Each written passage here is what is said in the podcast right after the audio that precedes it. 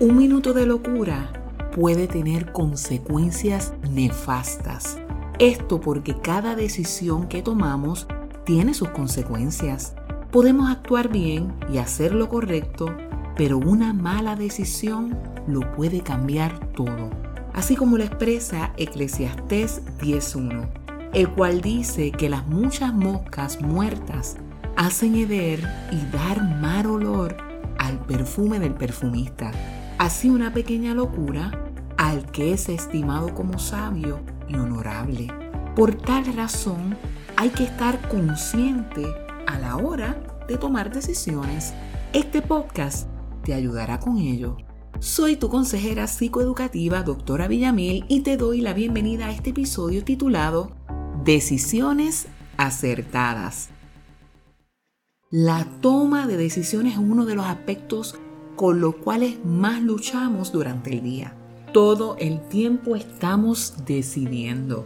Al sonar la alarma, luchamos entre levantarnos o dormir un poco más. Decidimos qué desayunar, qué vestimenta usar, qué ruta tomar y qué hacer o no hacer durante el día. También tienes el poder para decidir cómo te sientes y qué tipo de pensamientos albergar en tu mente. Por lo general tomamos decisiones bastante rápido sin pensarlo mucho cuando se trata de asuntos cotidianos de la vida diaria. No obstante, hay otras que nos cuestan porque nos crean cierta inseguridad. Entonces le damos vueltas y vueltas a ese asunto y nos llenamos de ansiedad. Sin embargo, hay unos aspectos que puedes tomar en consideración a la hora de tomar decisiones es bien importante que entiendas que toda decisión implica un riesgo, porque a la final no sabes si decidiste lo correcto o lo incorrecto. Pero para que lo hagas de forma más certera, te ofrezco varias recomendaciones.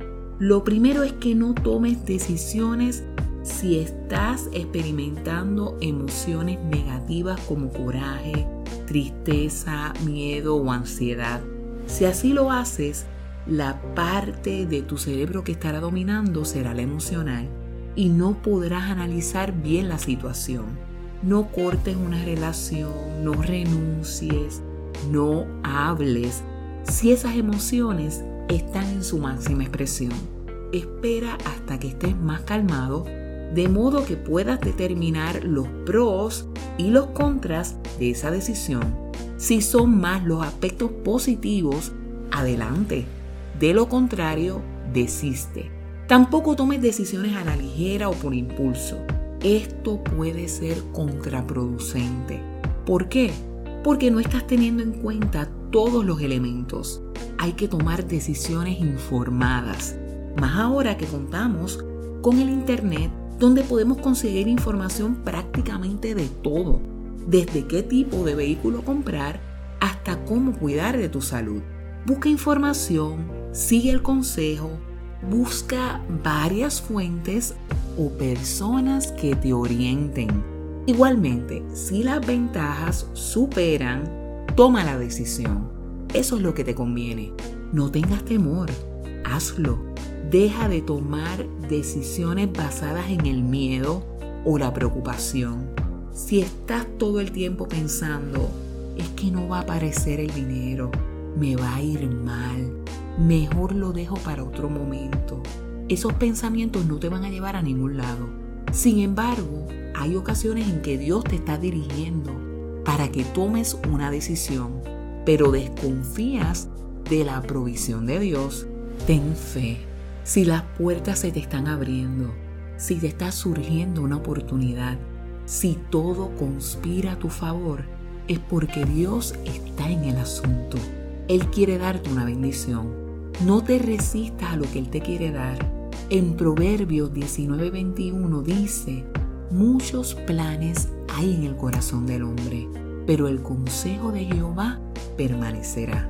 Este texto implica que probablemente tienes muchas decisiones que tomar pero que sea Dios mismo el que te dirija. La bendición de Dios es la que enriquece y no añade tristeza con ella. Si algo viene de Dios, sentirás paz en tu corazón estarás tranquilo y confiado. Cuando las cosas son de Dios, no tienes que forzar nada. Él se encargará de poner todo en su lugar. Así es que ten la certeza de que tus decisiones están en sus manos. Esto lo establece Proverbios 3.6, el cual dice que tengas presente al Señor en todo lo que hagas y Él te llevará por el camino recto. No lo dudes, créelo. Espero que este episodio haya sido útil para ir trabajando en beneficio de tu estado emocional. No obstante, si deseas escuchar unos podcasts específicos para superar la ansiedad o la depresión, lo puedes conseguir al escribir mi yo pleno en todas las plataformas digitales. Encuéntranos en Facebook, SoundCloud, Spotify, YouTube, Instagram, Twitter, Amazon Music y Apple Music. Se despide de ti con mucho cariño tu consejera psicoeducativa, doctora Villamil. Dios te bendiga.